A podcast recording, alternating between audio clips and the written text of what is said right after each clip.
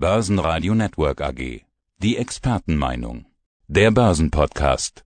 Mein Name ist Thorsten Polleit, ich bin der Chefvolkswirt der Degussa. Und der Autor des Degussa Marktreports.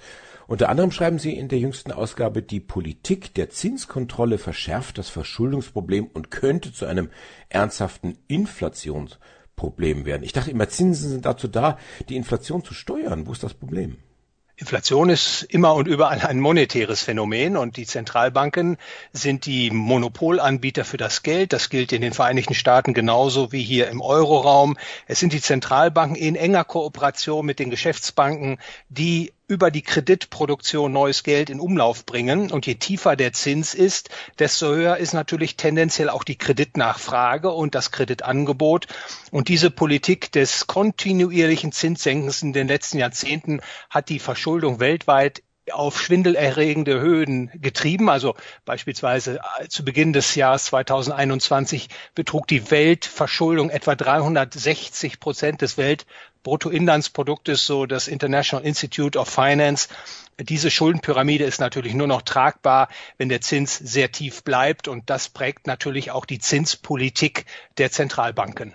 Ja, das heißt, Monopolstellung, die Zentralbanken haben jeweils die Hoheit über die Geldmenge. Das ist doch eigentlich gut und richtig, wenn eine Institution Regeln aufstellt und überwacht in einem System, was ja letztendlich nur auf Vertrauen basiert. Da gibt es ganz unterschiedliche Meinungen zu, Herr Groß. Da gibt es tatsächlich die einen, die meinen, ein staatliches Geldangebotsmonopol sei gut und richtig und unverzichtbar. Und da gibt es aber auch Ökonomen, und zu denen zähle ich mich, die meinen, das Geld ist im Grunde ein freies Marktphänomen und sollte auch dem Markt überantwortet sein, denn die Zentralbanken sind politisiert, früher oder später werden sie es, und sie schöpfen Geld aus dem Nichts und das schafft große Probleme ökonomischer und ethischer Art, unter anderem eine Überschuldungssituation Situation und die treibt natürlich insbesondere die Zentralbanken in eine inflationäre Politik und das bahnt sich jetzt auch an. Die Zentralbanken haben den Zins auf Null beziehungsweise unter die Nulllinie gelegt und es gibt kaum Möglichkeiten, den Zins anzuheben, denn das ist politisch nicht gewünscht und das Ergebnis dieser Dilemmasituation wird eine Entwertung des Geldes sein und das sieht man jetzt ja auch beispielsweise in den Häuserpreisen, in den Aktienkursen und mittlerweile auch auf der Konsumgüterpreisebene.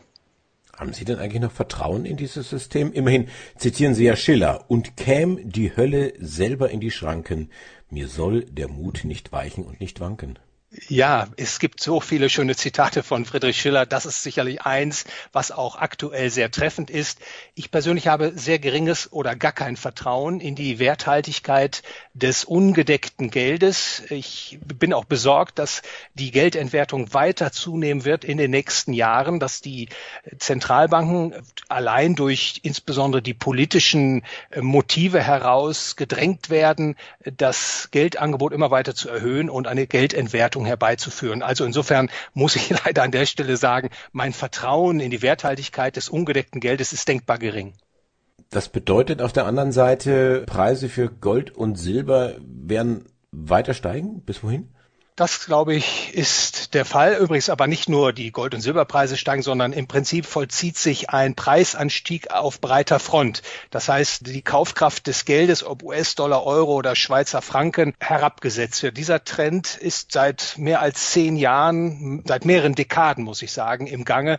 Ich glaube, er wird sich beschleunigen in den kommenden Jahren und insbesondere natürlich die Frage aufwerfen, was ist denn noch ein sicheres liquides Mittel? Und da glaube ich tatsächlich, dass Gold und Silber insbesondere eine herausragende Stellung innehaben. In der Währungsgeschichte haben sie immer wieder als Wertaufbewahrung, als verlässliches Wertaufbewahrungsmittel gedient. Und ich glaube, diese Funktion werden sie auch wieder verstärkt einnehmen in den Jahren, die nun vor uns liegen. Bei einem unserer letzten Gespräche, Herr Pollett, da sagen Sie relativ laut und für einen äh, Volkswirten fast zu laut das hohe Lied der Kryptowährung und gerade des Bitcoin. Und heute stürzt man wieder ordentlich ab. Nichts mehr 60, nichts mehr 50, nichts mehr 40.000. Also hat dieses Thema tatsächlich die Kraft, hier irgendwo eine Währung dann abzulösen? Also Herr Groß, ich habe diesen Prozess immer charakterisiert als Wettbewerb der Währung, als Entdeckungsverfahren und im Prinzip ein gutes Verfahren, in dem die Märkte versuchen, eine Alternative hervorzubringen, eine bessere Geldalternative im Vergleich zum ungedeckten Fiat-Geld, was die staatlichen Zentralbanken herausgeben. Ich habe mich immer zurückgehalten mit irgendwelchen Preisprognosen oder ich habe auch nie Empfehlungen ausgesprochen, Kryptoeinheiten zu investieren oder sie zu erwerben, sondern habe den Prozess grundsätzlich als gut geheißen. Das tue ich auch jetzt noch. Und ich glaube, dass selbst diese Preiskorrektur nicht das Ende der Fahnenstange ist. Der Wettbewerb, die Suche nach besserem Geld hat erst begonnen. Insofern sollte man diese Entwicklung nicht als Endpunkt einer hoffentlich, wie ich meine, positiven Entwicklung für die kommenden Jahre werten.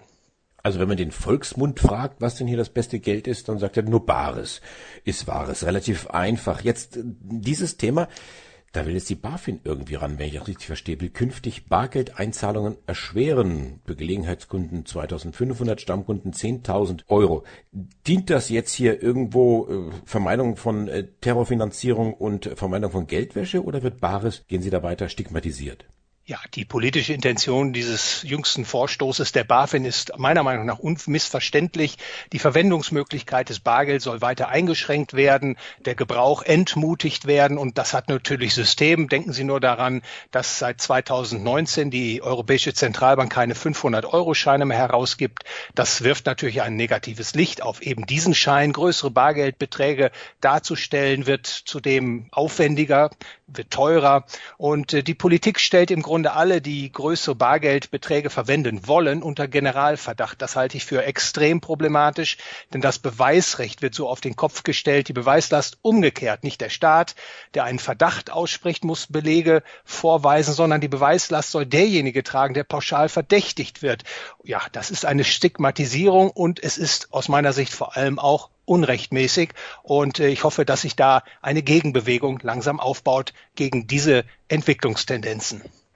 Aber wo ist jetzt das Problem? Ich meine, ist doch irgendwo ein Stück weit bequem, nicht mit dem Geldkoffer in der Gegend rumfahren zu müssen, wenn man sich ein neues Auto kauft, sondern das ähm, überweise ich dir, das machen wir halt bargeldlos. Ja, da gibt es natürlich auch verschiedene Positionen, Interessen, Herr Groß. Beide Zahlungsarten, elektrisch und Bargeldverwendung, haben Vor- und Nachteile. Menschen verwenden Bargeld, weil es offensichtlich bei bestimmten Transaktionen bequem und vorteilhaft ist. Es ist anonym, also wahrt die Privatsphäre. Beim elektronischen Zahlungsverkehr hinterlassen sie immer Spuren, die von Dritten nachvollzogen werden können. Und das eröffnet natürlich äh, Missbrauchmöglichkeiten. Und insbesondere ist an der Stelle hervorzuheben, dass äh, das Geldsystem ein Monopol ist, ein staatliches Monopol. Wenn der Staat also entscheidet, dem Bürger das Bargeld wegzunehmen, dann hat der Bürger keine Möglichkeit, wie das beispielsweise in einem freien Marktsystem der Fall wäre, sich an einen anderen Anbieter zu wenden. Und äh, dann sind im Grunde Tür und Tor offen, dass der Staat dem Bürger gläsern macht, dass er ihn ausspioniert. Dann gibt es auch keine Flucht mehr aus dem Geld, dann ist das Geld gefangen in der Bankbilanz, dann kann man mit Negativzinsen eine Entwertungspolitik fahren. Das sind üble, düstere Perspektiven und deswegen ist es wichtig, das Bargeld zu erhalten und darauf aufmerksam zu machen, welche Entwicklungen hier angestoßen werden. Welche ja, praktischen oder sozialen Konsequenzen sehen Sie denn, wenn es auf einmal kein Bargeld mehr geben sollte? Die Abschaffung des Bargeldes nur eine Entwicklungstendenz ist, die zu Besorgnis Anlass gibt, sei an der Stelle gesagt. Äh, denken Sie nur daran, viele Zentralbanken wollen ein sogenanntes digitales Zentralbankgeld ausgeben. Das wird nicht nur dem Bargeld Konkurrenz machen, sondern auch dem Geschäftsbankengeld. Wer ein Guthaben bei einer Geschäftsbank hat, der soll es künftig eins zu eins in digitales Zentralbankgeld eintauschen können. Die finanzielle Privatsphäre wird dadurch noch stärker unter die Räder kommen, denn die Zentralbank kann dann sehen, wer was wann bezahlt, wofür dafür. Und gleichzeitig kommt es zu einer Entwicklung, die die letzten privatwirtschaftlichen Elemente aus dem Bank- und Finanzsystem drängt. Und dann übernimmt der Staat die volle Hoheit, wenn man so will, über das Geld- und Kreditwesen. Und da muss man nur nach China schauen und sehen, wohin die Reise geht. An der Stelle will ich nur sagen, Social Credit Systeme lassen sich etablieren.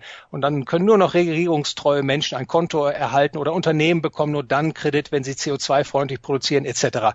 Also das sind Entwicklungen, die uns weiter wegführen, immer weiter wegführen von der freien Gesellschaft, von dem freien Wirtschaftssystem. Und das ist gefährlich. Und auch an der Stelle nochmal, diese Entwicklungen dürfen nicht sich fortsetzen, wenn die freie Wirtschaft und Gesellschaft erhalten bleiben sollen. Und mehr dazu im Degussa Marktreport. Wir sprachen mit Dr. Posten Bollert, dem Chefvolkswirt der Degussa. Dankeschön fürs Interview, Herr Bollert. Danke, Herr Groß, für das Interview. Der Börsenpodcast. Börsenradio Network AG. Das Börsenradio.